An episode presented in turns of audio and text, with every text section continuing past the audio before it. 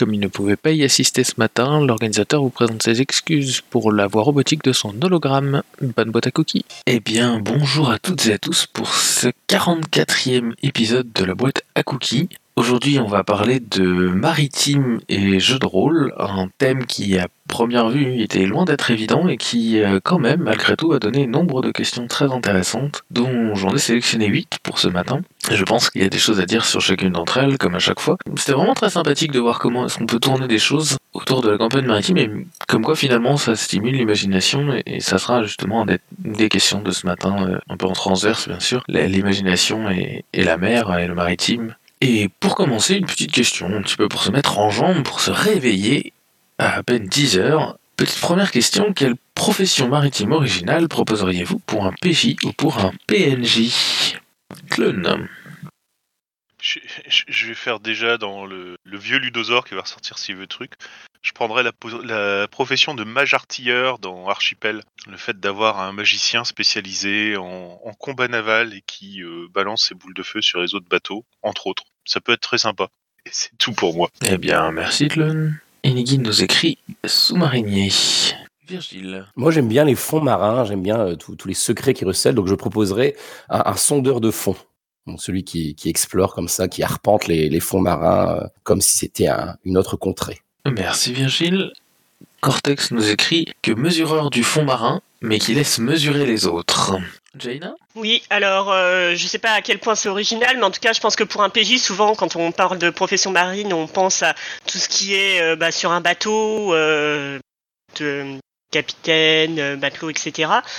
Donc euh, je me dis que ne serait-ce que jouer euh, quelqu'un qui travaille à la capitainerie du port et qui récolte des informations euh, sur les trafics, etc., ou, ou même un, docker qui a accès aux, rumeurs, c'est finalement assez original en jeu de rôle, en tout cas pour les PJ. et même les PNJ, j'ai pas l'impression qu'il y en a aussi souvent que, que, que des, des ivrognes à la taverne, on va dire, tant que ça. Voilà pour moi pour le moment.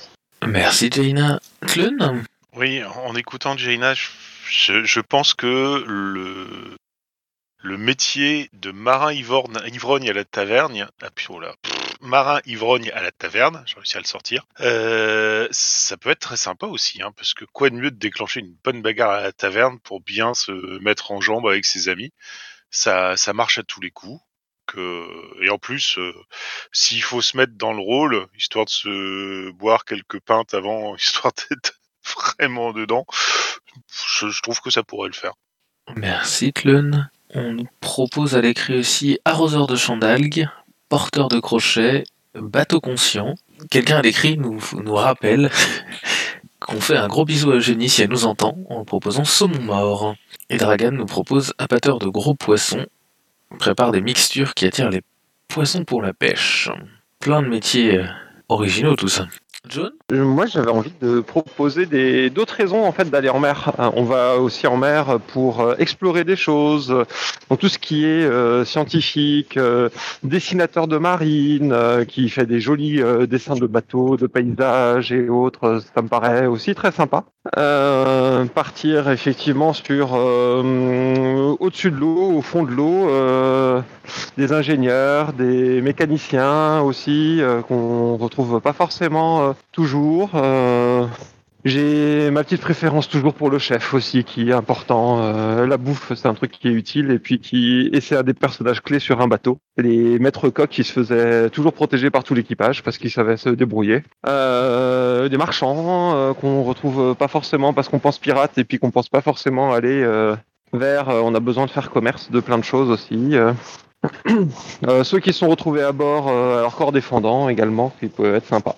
Merci John. Continue de faire des propositions par écrit. Testeur de cale sèche, cartographe géographe, appât à requin, rouilleur de reliques, transforme des objets en reliques d'autrefois, arnaque entre parenthèses. Bah ça en fait des propositions tout ça.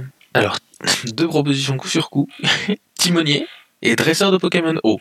Vous ferez votre choix comme origine de PNJ. Ça dépend un petit peu de l'univers, je pense. Et effectivement, jardinier des fonds marins, hein, si, on, si on joue euh, avec des fonds marins comme ça. Je pense que je vais le garder au fur et à mesure. Si jamais vous avez d'autres suggestions qui tombent, j'en profiterai pour faire des rappels dans les prochaines questions. Pêcheur de perles, effectivement. On va passer quand même à la question 2. Question 2 qui est comment faire ressentir les sensations du temps passé sur ou sous les flots en gardant un rythme de partie intéressant? Pirates, tempête, naufrage, passage obligé de l'aventure marine pour l'interrogation. Que proposer d'autre? Clun On va revenir un peu sur du sérieux. Euh, alors déjà première chose, c'est que un bateau ça s'entretient parce que euh, la mer c'est très, euh, ça, attaque beaucoup le matos. Alors on n'en est pas à naviguer dans une mer acide non plus, mais si on n'entretient pas un bateau très rapidement, bah, il part à volo, c'est le cas de le dire, et il coule. Donc il y a tout ce qu'il faut pour entretenir le navire, euh, ben, euh, briquer le pont, euh, le mettre en cale sèche pour goudronner la, la coque, euh, s'occuper des voiles et les raccommoder parce qu'une petite fissure dans une voile, forcément avec le vent, ça s'agrandit très vite. S'assurer justement que la cale sèche est bien sèche, surtout si on a de la poudre à l'intérieur. Euh, chasser les nuisibles qui sont euh, mis sur le navire et qui sont partis en tant que passagers clandestins, parce que des rats ou autres petites bestioles qui commencent à manger la nourriture alors qu'on est parti sur un long voyage, c'est pas ce qu'on fait de mieux. Euh, enfin bref, tout ça, quoi. Il y y a plein de choses à faire. Et comme on l'a dit aussi, euh, on peut gérer aussi le mal de mer. On peut aussi gérer la, la mélancolie parce que le fait de voir euh, de l'eau tout le temps partout sur le même paysage, au bout d'un moment, euh, ça porte légèrement sur le ciboulot. On peut aussi faire euh, le fameux coup de la mer d'huile avec pas une once de vent dans lequel le bateau est strictement immobilisé.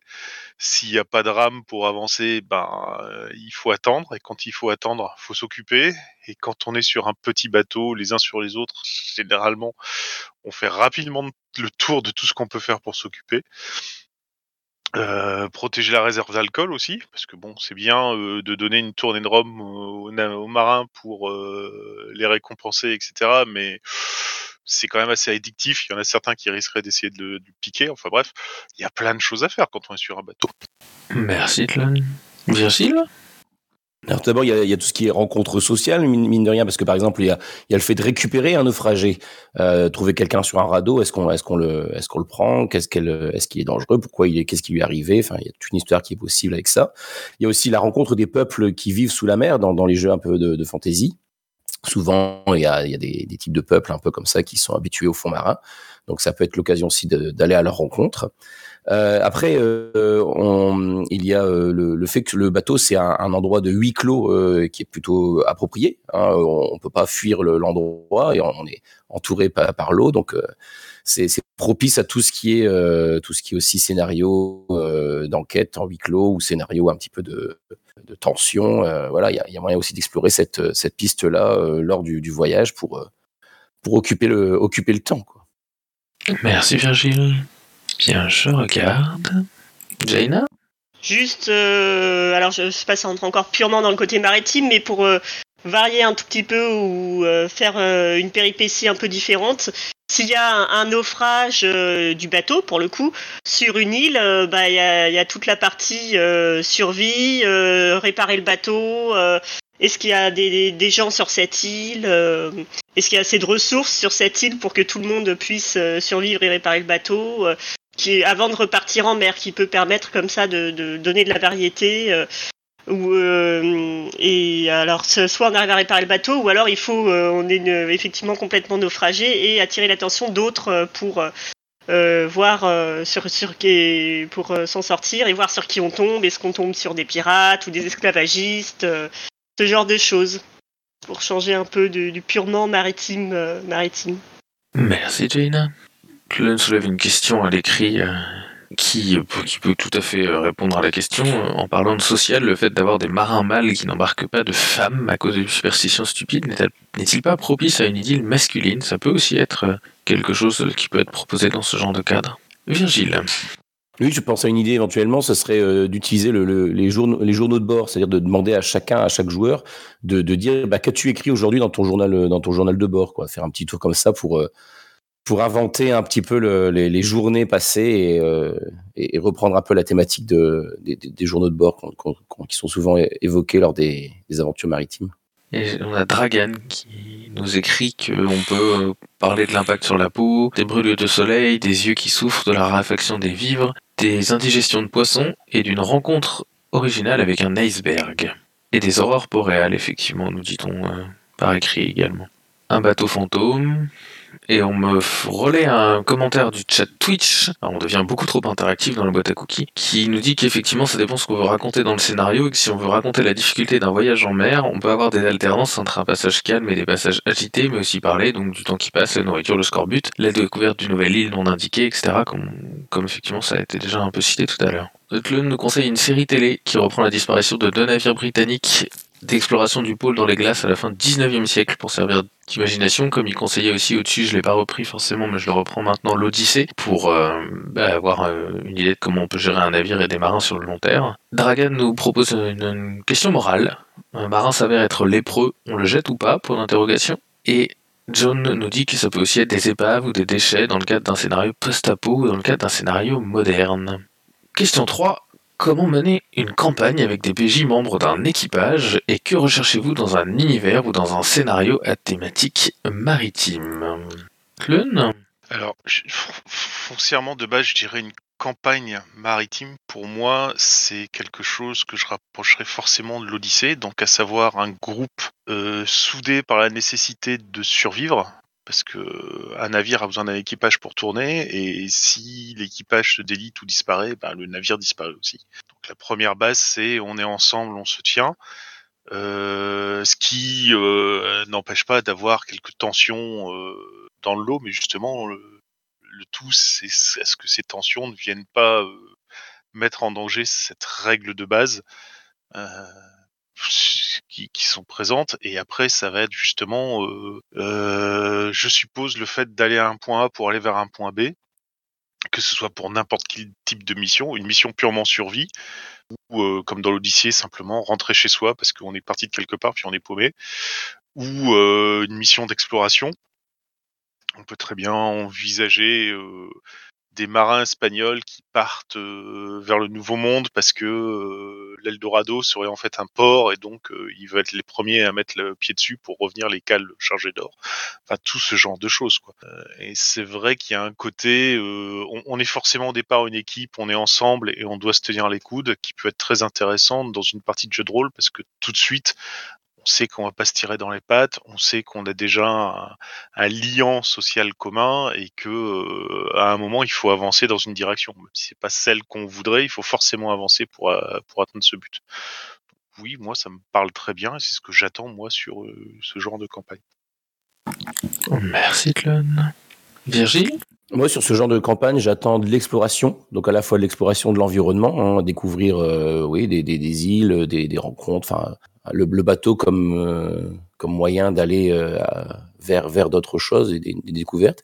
Et puis aussi l'exploration des, relations entre les personnages sur le bateau c'est comment comment le fait de vivre dans cet espace réduit euh, cette promiscuité. Elle va elle va influencer les les relations entre les, les, passagers les marins etc quoi.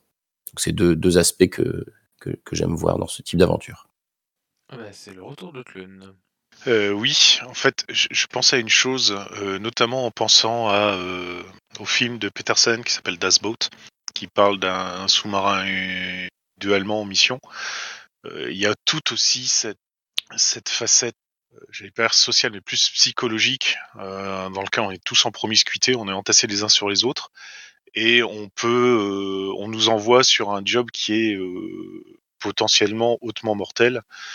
Euh, qui fait qu'on est bien secoué euh, du ciboulot et qu'il faut pas grand chose pour qu'on puisse euh, péter un câble ou, se révéler tel qu'on est réellement au plus profond de soi, ce qui est pas très sympa, qui peut être intéressant à jouer au jeu de rôle. Beaucoup plus, on va dire beaucoup plus adulte forcément, mais être très intéressant.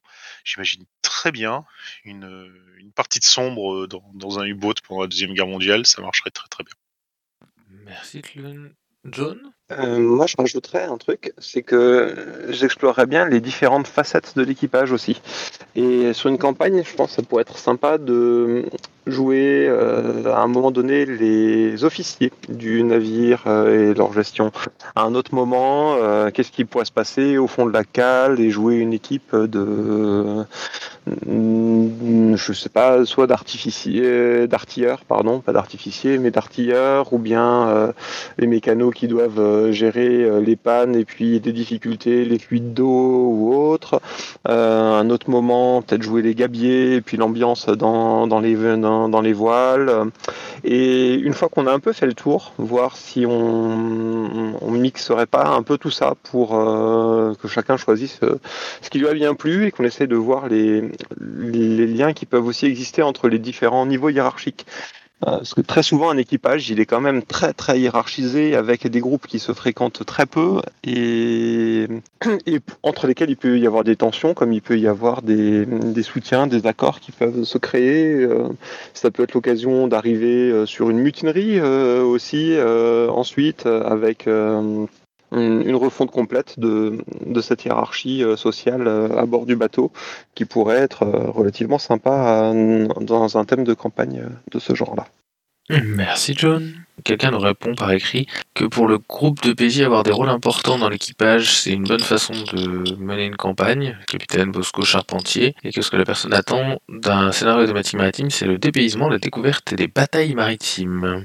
Et on a une autre personne qui nous répond par écrit que il a une idée de campagne longue, les PJ ont une relation forte avec un scientifique qui a eu un impact dans leur vie celui-ci est menacé de mort sociale puis physique parce qu'il a émis l'hypothèse que la Terre était ronde et les PJ décident alors de prouver qu'il a raison en faisant le tour de la Terre. Ça permet également d'engager des marins, un capitaine, lever des fonds, découvrir le monde et des peuples et probablement essayer de survivre ce qui n'est pas garanti. Ah bah, je dirais qu'on va passer à la question suivante alors. Question 4. Toutes les mers sont-elles identiques en jeu de rôle? Sinon, comment caractériser une mer Comment la distinguer d'une autre? Est-ce que c'est la faune? Est-ce que c'est les algues? Est-ce que c'est les couleurs? Comment est-ce que vous décririez ce paysage? Clun. Idéalement, je dirais déjà par son nom.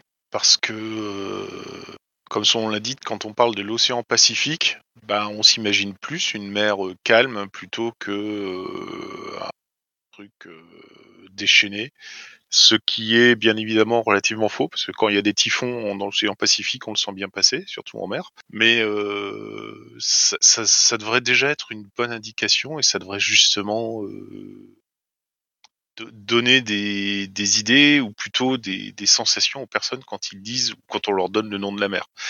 Même chose, euh, si la mer prend un nom particulier, euh, ça peut donner euh, une indication, ou ça peut donner même l'envie de savoir pourquoi elle a ce nom-là et à quoi ça s'y rapporte? Est-ce qu'il y a une légende qui est euh, liée? Quand on parle de la mer afrogoniane, je sais pas, oui, je vois pas à quoi ça fait référence. Maintenant, si on creuse et qu'on me parle d'une légende dans laquelle un monstre marin s'amusait à déchiqueter les navires, etc., ça peut aussi donner des indications sur ce qui se passe.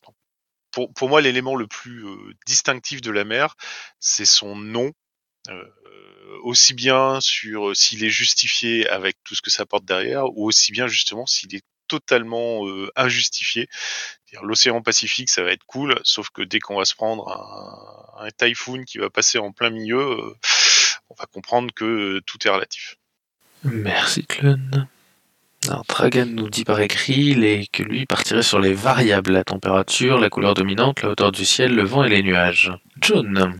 Une mer, pour moi, c'est déjà euh, sa composition. Et on est en jeu de rôle, on peut se lâcher. Et euh, la mer, elle n'est pas forcément faite d'eau.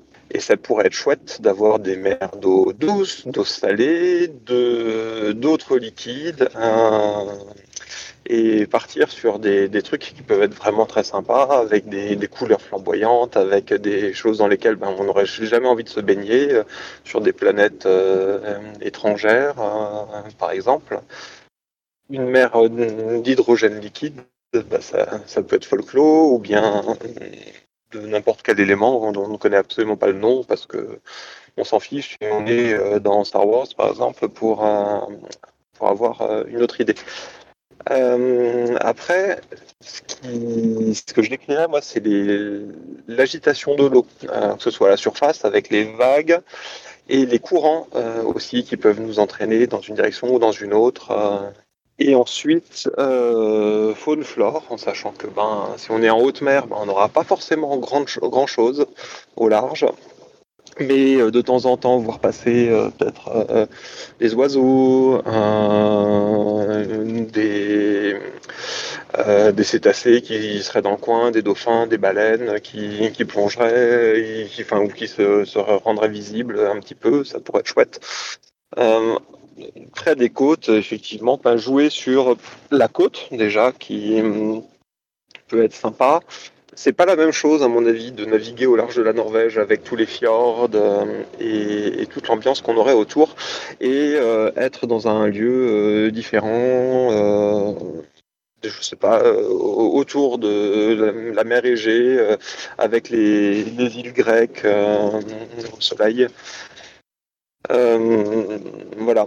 Les, Ouais, la, faune qui intervient à un certain moment, des oiseaux euh, qui, passent à proximité, euh, plus ou moins exotiques, euh, plus ou moins proches de ce qu'on a l'habitude de voir, des, et, des passages de, de, certains, de certains poissons, par exemple, qui pourraient être sympas.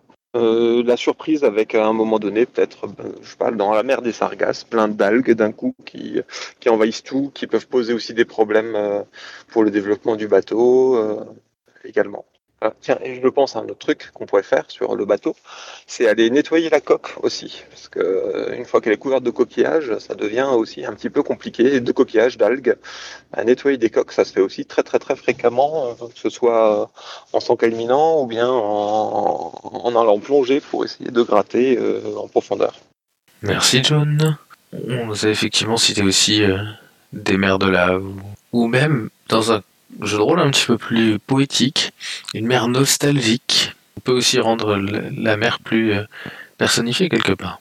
Et on cite sur le chat Twitch que la personne dit que la première chose qu'il exploiterait sont les différences climatiques des mers, notamment euh, au début des mystérieuses cités d'or avec le Cap Horn. Très très bon dessin animé. Mais effectivement, ça peut être l'occasion de laisser libre cours à son imagination avec la faune et Cortex nous propose également des océans de larmes divines pendant que Tlone nous parle de mer planétaire consciente, comme dans le roman SF Solaris.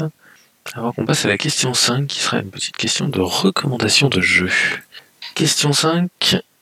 Quel jeu gère le mieux la navigation selon vous? Les combats navals quel jeu pour vivre des aventures maritimes? Et avant que je, enfin avant que les personnes ne répondent, sachez que les combats navaux, a priori, ça se disait. J'ai vérifié euh, quand j'ai vu la question en me disant tiens, on dit pas navaux et non, ça se disait avant, avant le 19e siècle, je crois, ou le 16e. J'ai un doute à trois siècles près, mais en tout cas, on a dit à une époque les combats navaux.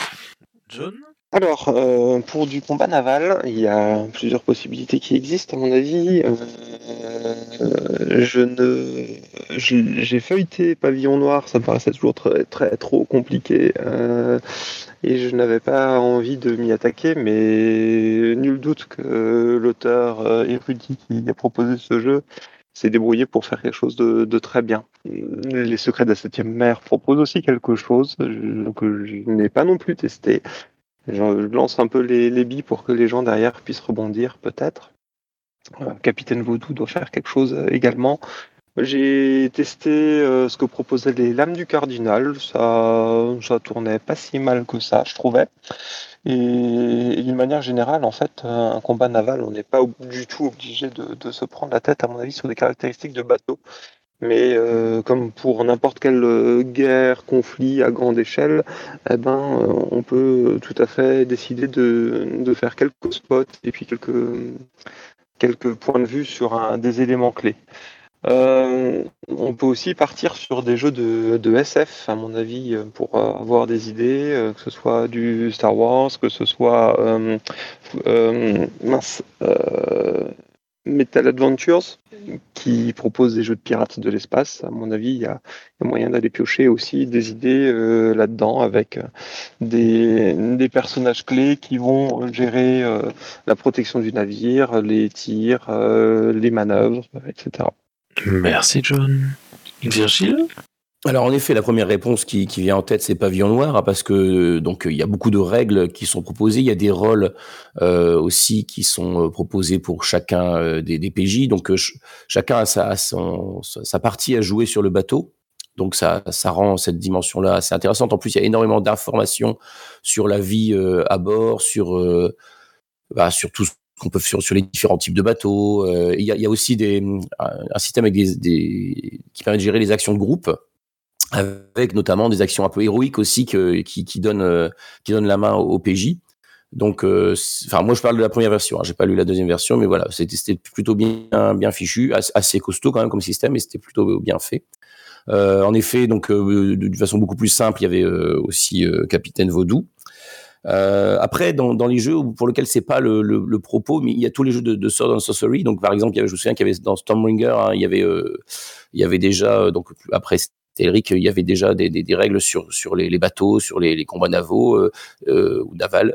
Euh, dans hum, Barbarians of Lemuria aussi, c'est abordé dans, c'est abordé, il me semble, dans le dans le livre de règles. et voilà, donc c'est des des des systèmes qui font qui font le, le taf, hein, qui qui, qui n'oublie pas que bah, ce qui est important, c'est aussi les joueurs, quoi. C'est-à-dire que on n'est pas dans un jeu de plateau pour où on va faire se, se, faire affronter des, des, navires. Euh, c'est vraiment euh, le, le cœur de l'action. C'est qu'est-ce qui se passe, qu'est-ce qui se passe sur le bateau, qu'est-ce qui, qu'est-ce qui se passe lors de, de ces affrontements, quoi, euh, pour les joueurs. Euh, quelles, quelles, vont être les actions déterminantes qui vont faire pencher la, la balance de, de, de, bataille d'un côté ou de l'autre. Après, je voulais faire un, focus sur un, un, jeu moi que j'aime bien. c'est Nostos. C'est un, un, dérivé de Lady Blackbird par Kellren, où on raconte euh, ça reprend un peu le, thème de, de, de, de l'Iliade, hein, de, l'Odyssée, pardon, enfin de l'Iliade et l'Odyssée, parce que c'est le, point de départ, c'est ça, donc de l'Odyssée, où on, joue donc euh, quatre, euh, quatre personnes, qui, quatre voyageurs qui reviennent, qui essayent de revenir sur leur terre. Et je trouve que le jeu est très bien fichu parce que il y a à la fois ce côté relation entre les personnages et aussi le, le côté exploration. tout ça avec le système de Lady Blackbird qui reste assez simple et qui permet d'improviser pas mal de, rebondissements. Voilà, donc je voulais euh, en parler de ceux-là. J'ai fini. Merci Virgile. Le nous conseille de prendre les règles du STCS, donc Starship Tactical Combat Simulator, du Star Trek de FASA, boîte d'édition, en disant que c'est un wargame et qu'il y a une partie optionnelle qui permet d'impliquer les personnages du jeu. Faire du jeu de rôle dans du wargame. Quelle honte. Alors, eh ben, je pense qu'on va passer à la question 6. Question 6 qui est la suivante. Est-ce qu'une ville portuaire est une ville comme les autres? En quoi l'aspect marin modifie-t-il l'ambiance citadine? Et c'est l'occasion de signaler que Virgile, qui participait ce matin, fait un super actual play sur euh, Dragon East où je crois qu'il y a, si je ne m'abuse, Waterdeep la ville de qui se passe dans la ville de Waterdeep, qui est une ville à côtière. Val 0200 alors j'ai noté plusieurs points pour ce qui est des, villes portuaires et en quoi elles, elles différeraient des, autres. Plus, euh, je suis un peu en plein dedans puisque je suis en train de préparer euh, de nouvelles campagnes sur Blade in the Dark qui se déroule dans la cité euh, victorienne hantée de Duskville.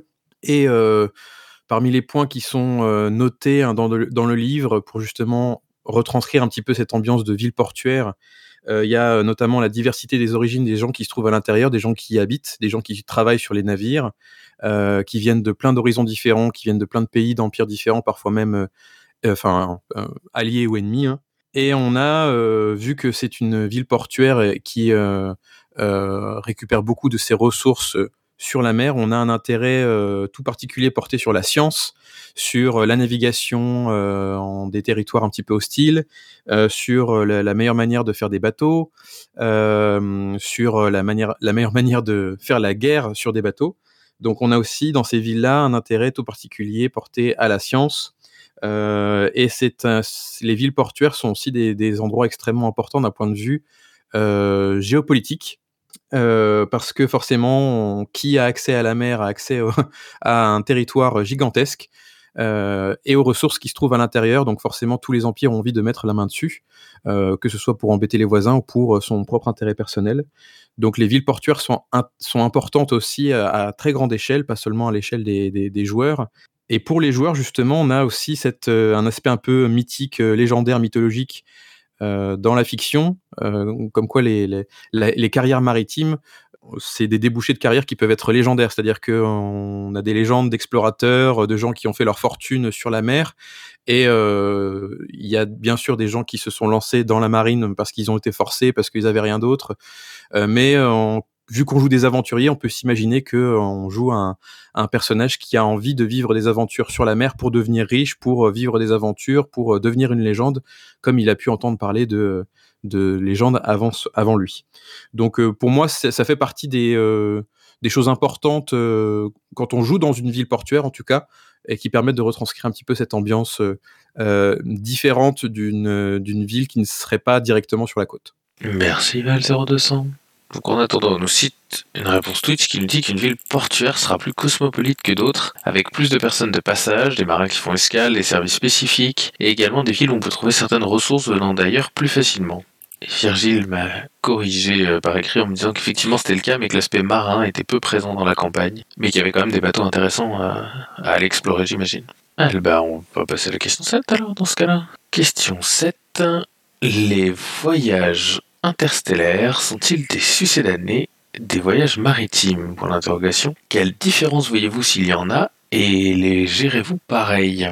Clone. En fait, je, je, sais plus dans quel euh, reportage euh, sur Star Trek, euh, le créateur euh, Roddenberry disait qu'il était parti sur deux points qui sont assez intéressants à mettre en relation entre justement le voyage interstellaire et le côté bateau. pour lui, il parlait du fait que le, voyage interstellaire, c'était comme les navires justement du 19e siècle. Savoir que les voyages sont longs, parce que les distances sont grandes, et que euh, il n'y a pas énormément de navires, c'est-à-dire qu'on peut euh, passer énormément de temps avant de rencontrer un autre navire. Il y a l'équivalent de ports qui sont euh, grosso modo des lieux de rencontre et des escales pour se ravitailler. Mais dans le reste du temps, c'est quand on part en mission, c'est pour longtemps et c'est on est quasiment sûr de rencontrer pas grand monde. L'autre chose, c'est que ça ressemble plus à du sous-marin que du navire parce que bah, l'environnement extérieur est euh, mortel. C'est-à-dire que si on ouvre la porte d'un sous-marin, on meurt. C'est pareil pour un vaisseau spatial. Et donc, euh, si on part de ce principe-là, toutes les batailles sont aussi l'équivalent de batailles de sous-marins. C'est-à-dire que euh, le, but, c'est d'essayer de, voir l'autre, sachant qu'il y a plein de tactiques au niveau de l'espace pour éviter de se faire voir. Hein. Si on met des vaisseaux blancs, c'est parce que ça se voit très bien dans le noir, mais si on met un vaisseau de combat qui est pas en noir, c'est vachement plus compliqué de le voir euh, dans, dans, l'espace, à moins qu'il passe devant une étoile. Euh, bon, faut vraiment avoir le coup d'œil pour le repérer. Donc, euh, et, et, et donc, il faut plus partir sur l'idée de, on, est entre deux, deux sous-marins en train de se battre dans un environnement tridimensionnel et euh, le seul moyen de pouvoir les, vraiment les repérer, c'est euh, le sonar ou tout autre type de, de référent, plutôt qu'un truc qui soit vraiment purement visuel. Quand, on a intégré ces deux éléments-là, euh, bah en fait, on a beaucoup plus de, références culturelles et historiques pour euh, mettre en scène des, voyages et des combats euh, va dire dans l'espace chose que, que qu'en partant directement sur un point de vue purement spatial. Euh, évidemment, après, ça dépend ce qu'on veut faire. Si on est vraiment dans du euh, quelque chose de flamboyant à Star Wars et qu'on met des du son dans l'espace, ce qui foncièrement n'est pas possible. Mais bon, c'est vachement plus ça, pète vachement plus quoi. Hein, quand on a un chasseur taille qui fait son petit bruit sympa, euh, on fait le bruit du chasseur taille, on se visualise tout de suite le chasseur taille. Donc voilà, ça, marche très bien. Mais euh, là, forcément, bah, il faut prendre de, il faut prendre du recul. En fait, c'est pas exactement ce qu'on veut mettre en place ou pas. Euh, même chose, si on cherche vraiment du combat spatial très proche du combat spatial, le mieux c'est de se regarder ce qui se passe dans The Expanse, où simple, une simple munition qui perce la coque d'un navire peut virtuellement tuer tout l'équipage du navire. Quoi. Donc c'est beaucoup plus parlant, c'est beaucoup plus réaliste. Mais c'est nettement moins fun qu'un combat dans, à la Star Wars avec plein de vaisseaux qui vont se taper partout. Merci John. Alors pour moi, c'est pareil. Euh, c'est le même intérêt. Euh, la mer, c'est un grand espace vide où euh, de temps en temps il va se passer des trucs. Et du coup, un voyage interstellaire, eh ben, c'est le même genre. On se déplace dans des grands espaces vides où de temps en temps il va se passer des trucs. Euh, c'est l'occasion de voir des jolies choses, exotiques, différentes, qu'on n'a pas l'habitude de, voir, de rencontrer euh, des êtres vivants qu'on n'a pas l'habitude de rencontrer, que ce soit euh, la faune et la flore locale ou des habitants d'autres cultures. et je vais compléter ça en disant, pour moi, jouer une bande de caravaniers dans un, immense désert, c'est aussi euh, du voyage maritime.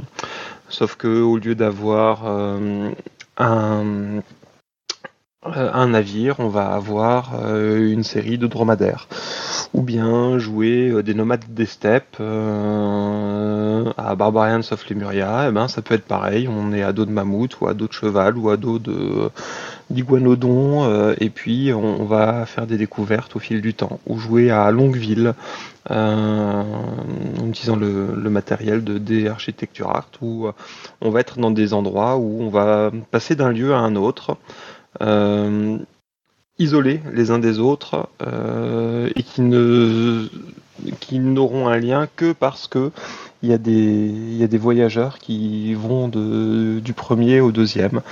Euh, qui ne se connaissent pas, qui ont d'autres cultures, qui ont d'autres façons de faire, euh, qui auront d'autres références et qui amèneront de l'exotisme, qui amèneront des nouveautés, qui amèneront euh, des difficultés typiques de ce point de vue-là.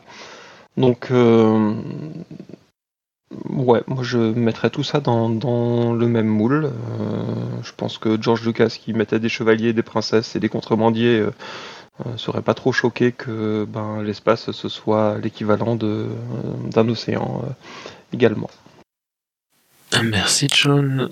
DVH nous écrivait que la principale différence entre un voyage interstellaire et maritime pour lui c'est la taille du vaisseau. Un vaisseau spatial interstellaire s'apparente davantage à une petite ville là où le bateau s'apparente plus à un moyen de transport. Et on nous relaye également une remarque Twitch qui nous dit la différence majeure pour la gestion, c'est les ressources et en particulier l'oxygène. De suite, je me pose la question de sa génération. Va-t-on avoir une salle avec des plantes? Ça sous-entend d'avoir des personnes avec des connaissances botaniques à bord, etc. Ça en plus, j'étends un peu la réflexion, ça vient pas du commentaire mais de moi. Du coup, je pense que ça veut dire qu'il faut avoir plus de séparation des métiers et de prévision des choses.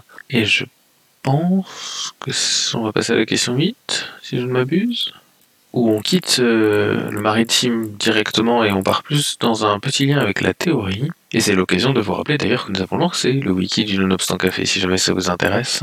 En question 8, si on joue à un jeu de rôle dont les règles sont remplacées progressivement, jusqu'au moment où le jeu de rôle ne contient plus aucune de ses parties d'origine, est-ce qu'il s'agit du même jeu de rôle ou joue-t-on à un jeu de rôle différent? À partir de quand change-t-on de jeu de rôle si on modifie les règles? Et la référence au maritime, bien évidemment, de la théorie du bateau de Thésée. Porte à peu près la même réflexion, hein, mais pas spécialement liée au jeu de rôle. Oui, j'allais dire justement, mais je crois que personne n'a encore euh, tranché la théorie du bateau de Thésée.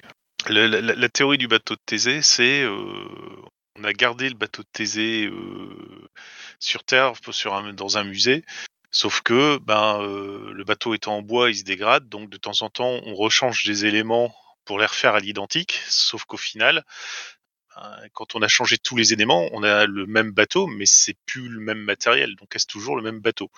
Je répondrai moi parce que ça me rappelle des, cours de philo que c'est la même chose pour un être humain. Euh, vous changez vos cellules régulièrement et euh, à part euh, certaines cellules nerveuses qui, à un moment de votre développement, commencent à rester fixes, tout le reste des cellules change. mais pourtant, vous êtes toujours vous mais vous avez simplement évolué. Donc, c'est très pour, pour, moi, ça reste le même jeu de rôle. Hein. C'est juste qu'il a évolué et que on, je pense pas qu'on puisse dire à un moment c'est plus du tout la même chose. Euh, c'est juste qu'il a peut-être acquis une maturité avec des nouvelles règles, des nouveaux éléments, des choses qui portent plus dessus. il est peut-être plus abouti, mais que par rapport à sa version de base, mais ça reste toujours le même jeu de rôle. Maintenant, euh, j'attends juste de voir l'avocat du diable qui va me construire dessus, ça sera très intéressant. Merci Tlun. Val 0200 Juste pour rebondir sur ce que disait Tlun, puisque effectivement c'est un exercice de pensée philosophique, hein, cette, euh, cette histoire du bateau de Thésée, euh, qu'on trouve qui a plusieurs origines, on a plusieurs équivalents dans d'autres cultures. Moi, je suis tombé sur l'équivalent d'une légende chinoise qui est beaucoup plus brutale, puisque c'est un voyageur qui se retrouve face à deux démons un des démons commence à le démembrer, euh, bras par bras, jambe par jambe, morceau de, morceau de corps par morceau de corps. Et l'autre démon euh, a un cadavre à proximité, prend des morceaux de cadavre et les recoue sur le voyageur. Et le voyageur ne meurt jamais. Ce qui fait qu'une fois que tous les morceaux du cadavre ont été recousus sur son corps, il se retrouve avec un corps complètement différent, mais il n'est jamais mort. Donc du coup, il se pose la question, est-ce que je suis toujours moi? Euh, C'est ça un peu le bateau de Thésée, c'est un exercice de pensée sur l'identité. Et euh, comme, comme l'a dit Tlun, effectivement, nous aussi, on, a en permanence, on est en permanence un bateau de Thésée puisque nos cellules se, se refont et au bout de sept ans, on n'a plus une seule cellule qui euh, euh, n'est originelle. Et concernant le jeu de rôle, vu qu'on a souvent des questions de d'équilibrage, de règles, de mais moi je fais ça, j'ai mes propres règles maison. finalement, est-ce qu'on change de jeu de rôle quand on change une règle? Est-ce qu'il suffit de changer une règle pour changer complètement de jeu de rôle? Ça pose aussi des questions sur le lien entre l'univers, le système, euh, les mécaniques de jeu, parce que si euh, si je veux jouer euh, du jeu de rôle Witcher qui est supposé être très brutal dans un monde extrêmement dur où le moindre combat peut être mortel et que j'y applique des mécaniques de super-héros, est-ce qu'on joue encore à The Witcher ou est-ce qu'on joue à quelque chose de complètement différent? Euh, Est-ce qu'il y a un moyen de déterminer mécaniquement à partir de quel pourcentage, quand on change des règles d'un jeu de rôle, on change complètement de jeu de rôle? Et puis c'est des choses aussi on ne fait pas forcément volontairement, quand on joue un jeu de rôle, quand on est nouveau MJ, on oublie parfois des règles, on oublie parfois même des pans entiers de règles, des règles qui sont très importantes. Parfois même, hein, on se rend compte que ah bah j'ai oublié de faire ça alors que ça fait quand même partie intégrante euh, du, système de jeu. Et pourtant, on a réussi à jouer au jeu de rôle. Est-ce que et pourtant peut-être même que les joueurs se sont bien amusés à ce moment-là. Donc l'identité d'un jeu de rôle, comment on peut réduire l'identité d'un jeu de rôle? Est-ce que ça se base sur une règle en particulier? Est-ce que c'est l'univers qui joue dedans ou est-ce que c'est un mélange de, tout ça? Donc voilà, c'est pour ça que le bateau de Thésée, c'est juste un exercice de pensée euh, et on peut l'appliquer à tout et n'importe quoi puisque euh, à partir du moment où on réfléchit sur l'identité d'une chose animée ou inanimée, on se demande mais qu'est-ce qui constitue exactement cet objet? Est-ce que si je le remplace petit à petit, brutalement, est-ce que ça change quelque chose? Euh, Et est-ce que son identité reste lorsqu'il n'y a plus aucune partie originelle à l'intérieur? Merci Val0200 Ouais, ben, du coup je vais continuer là-dessus et pour moi ça dépendra des participants, tout simplement. Tant que les gens qui jouent au jeu ont l'impression de continuer à jouer au même jeu, eh ben ça peut rester le même jeu. Euh, si euh, s'ils ont l'impression de faire quelque chose de différent, eh ben ça va devenir quelque chose de différent. Et, et, puis euh, ensuite, euh, pour certains, ce qui est important, c'est le cadre. Ce qui va faire que tant qu'on reste dans le même cadre, ils ont l'impression de jouer dans ils ont l'impression de, de, jouer au même jeu, quelles que soient les règles, quelle que soit la façon d'y jouer, quels que soient les apports, les contenus, euh, les types de personnages qu'on y jouerait, on est dans le même univers et du coup on va continuer à jouer au même jeu. c'est ce qui se passe quand il y a une nouvelle édition avec un nouveau système qui apparaît, par exemple. Euh, pour d'autres, ce qui est important, ce sont les règles et, du coup, quel que soit l'univers, euh, ils vont continuer à jouer à, je sais pas moi, à du euh, des, des likes, à du fate, à du du basique ou à du Cthulhu que tu as adapté ou autre chose. Et bah tant mieux pour eux, voilà. être dans un monde qu'on connaît dans un cadre qu'on maîtrise, bah, ça permet de bien jouer, je pense. Euh, tant mieux aussi pour ceux qui ont envie d'aller explorer quelque chose de différent et qui se disent euh, en changeant euh, la façon de jouer, eh ben, on, va peut-être avoir un plus, on va avoir quelque chose de différent qui, qui pourra nous aider, qui pourra nous enrichir également. voilà, c'est à, chacun après de, de choisir ce qu'il a envie de faire. Je termine sur une réponse de Normand. Moi, j'ai une préférence vers un, le, système est important et le cadre euh, donne une identité réelle à un jeu, mais euh, je comprends aussi ceux qui iraient vers une autre direction. Merci John. Virgile. Hum, déjà, je pense que si euh, un groupe, enfin deux groupes de, joueuses jouent au même jeu avec les mêmes règles, au même scénario, ils vont pas jouer la même chose de, toute façon. Donc, est-ce qu'ils jouent, est-ce qu'ils jouent quand même la même chose? Euh, je pense qu'on peut modifier un jeu, on peut modifier un jeu euh, tant qu'on touche pas à, euh, à son cœur. C'est-à-dire que je pense que les jeux, quand ils sont bien construits, il y a un pilier central, il y a quelque chose qui, euh, euh qui les il y a des comment dire des principes euh, sur, lesquels, il repose. Et tant qu'on touche pas à ce cœur-là, on, joue au même jeu pour moi. On, peut partager euh, l'expérience, euh, on peut échanger avec un autre groupe qui a, joué à ce jeu-là. À partir du moment où on commence à, toucher à des, fondamentaux du, jeu, oui, ça va, varier pas mal. Je vais essayer de prendre un exemple pour être un peu plus clair. Bah, par exemple, le, je veux dire, ah, c'est c'est pas facile, hein, c'est pas facile parce que je vois, j'allais prendre l'appel de Cthulhu. Et si on joue sans le mythe, est-ce que, je joue encore l'appel de Cthulhu? Euh, Moi, je dirais euh, non, pas tout à fait. Donc, euh, et pourtant, il y a même des scénarios officiels, euh, l'appel de Cthulhu, qui n'utilisent pas le mythe. Donc, euh, c'est vrai que la réponse n'est pas facile, quoi. J'ai le sentiment, par exemple, que si on joue à Donjons Dragon sans le système des niveaux, on, enlève quelque chose d'important au, jeu.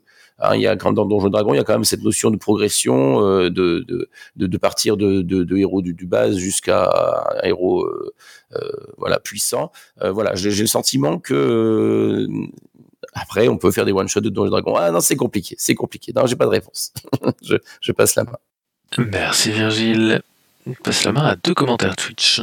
Un qui nous dit que si un GDR c'est juste des règles, à partir du moment où on a tout changé, c'est plus la même, forcément. Cependant, la personne ajoute que pour lui, le jeu de rôle c'est avant tout une proposition ludique, avec un lore et un setting, donc s'il décide de jouer à Warhammer avec la règle de Brigandine, pour lui, il joue toujours à Warhammer. Et un deuxième qui nous dit que qu'il considère qu'un bon jeu de rôle a des règles qui l'alimentent, l'univers de jeu et l'ambiance, donc modifier l'un modifie forcément l'autre. Sauf que c'est rarement dans ce cas-là, et donc du coup les règles, le système et l'univers ne sont pas interconnectés, donc ça ne l'impacte pas tant que ça. Valero 200. Alors, puisqu'on parle d'exercice, d'exemple, euh, effectivement, hein, le bateau de Thésée, c'est un exercice de pensée, donc on peut vraiment le, porter à des exercices pratiques où euh, on, masterise tous des jeux de rôle différents. Donc, on, il suffit de prendre un jeu de rôle auquel on est euh, familier et se dire bah voilà si je retire cette partie là est-ce que je suis toujours en train de, de jouer à ce jeu de rôle? Euh, il y a le, jeu de rôle Warhammer euh, qui a été euh, cité dans le chat Twitch donc moi ça tombe bien puisque je suis un très très grand fan de Warhammer depuis la V2 et euh, du coup je j'adore l'univers et le système par contre maintenant m'ennuie un petit peu mais si je prends Warhammer en tant qu'exemple pratique euh, moi, dans Warhammer V2, je me souviens qu'il y avait des chapitres entiers qui étaient dédiés à la magie, avec toute une liste de sorts, avec euh, comment utiliser la magie, en plus de tout le reste du système. C'est-à-dire que c'était un système un petit peu à part. Quand je recevais un joueur et qui voulait jouer un magicien, je lui dis OK, je t'explique d'abord les règles de base, et après on va euh, faire un, entretien individuel pour que je t'explique en 20 minutes de plus les règles de la magie si je décide en tant que maître de jeu de dire bah écoutez euh, vous n'avez pas le droit de faire une carrière de magicien euh, de sorcier. Euh, vous pouvez faire tout ce que vous voulez d'autre, hein, mais euh, pas de pas de lanceur de sorts, pas de prêtre, pas de magicien dans Warhammer, parce que j'ai pas lu les règles, parce que j'ai pas envie, parce que dans dans ce qu'on va faire, il y en a pas, parce qu'ils ont tous été tués. Enfin voilà. Est-ce qu'on est toujours dans du Warhammer? Parce que là, c'est juste des règles, hein, finalement. Les lanceurs de sorts existent toujours dans l'univers, c'est juste que les joueurs n'en jouent pas à ce moment-là, ne peuvent pas en jouer. Et euh, là, on parle de modifier les règles, mais si on modifie l'univers et qu'on dit dans Warhammer, bah cette fois-ci, il y a plus de lanceurs de sorts, ou alors il y en a encore moins que d'habitude. Dans Warhammer, je me souviens des, chiffres entre guillemets, mais ils, disent que une personne sur, sur 1000 a une affinité avec la magie. Sur ces euh, personnes avec de l'affinité, il y en a une sur 1000 qui devient euh, à peu près potable, etc., etc., jusqu'à ce que en fait, il y a une personne par euh, milliard de, de, de, gens qui vivent sur dans le vieux monde qui euh, deviennent vraiment de grands maîtres sorciers. Euh, et si on les retire complètement, est-ce qu'on est encore dans Warhammer? S'il n'y a plus de magie à l'intérieur, est-ce que c'est encore du Warhammer? Mais à ce moment-là, c'est plus basé sur, on se base plus sur l'univers pour définir ce qu'est un jeu de rôle à ce moment-là. Donc c'est c'est pour ça que il n'y a pas forcément de réponse à apporter au bateau de Thésée porté au jeu de rôle, hein, finalement. Euh, c'est juste un exercice de pensée pour se dire bon bah voilà, ce jeu de rôle, j'en suis très familier. Si je vois quelqu'un qui joue avec ça en plus ou avec ça en moins, euh, qu'est-ce que j'en penserais à ce moment-là? Est-ce euh, qu'il jouerait à la même chose que moi? Est-ce qu'il joue à des choses différentes? Est-ce que c'est intéressant aussi de retirer des pans entiers de règles pour voir ce qui se passe? Parce qu'après tout, l'auteur, s'il a décidé de mettre ses chapitres à l'intérieur du jeu, il a bien une raison derrière. Merci. Merci à toi, 0200. Merci à toutes et à tous pour cette 44e boîte à cookies. Merci à toutes celles et à tous ceux qui sont intervenus ce matin, évidemment. Merci à toutes celles et tous ceux qui ont posé des questions sur le maritime ce matin, parce que c'était pas un sujet facile. Donc, euh, et ça a généré quand même des questions, plein de questions intéressantes. Donc, merci beaucoup. Je ne vous annoncerai pas la boîte euh, à chocolat de ce soir, parce que le temps que le sujet sorte, elle sera déjà passé. Mais sachez que dans les prochains jours sortira, parmi les podcasts d'Inobstant Café, une boîte à chocolat sur le rôle du MJ qui sera animée par Virgile Kanja. Je vous invite à l'écouter. Je vous invite également si ça vous intéresse toujours, à rejoindre le club des moulins de jeu, parce qu'on a parlé tout à l'heure du test de jeu, etc., des expériences différentes. C'est un très bon moyen de vivre justement cette expérience différente. Et puis bah, je vais simplement me contenter de vous souhaiter une très bonne semaine à toutes et à tous. Et puis bah, on se donne rendez-vous dimanche prochain.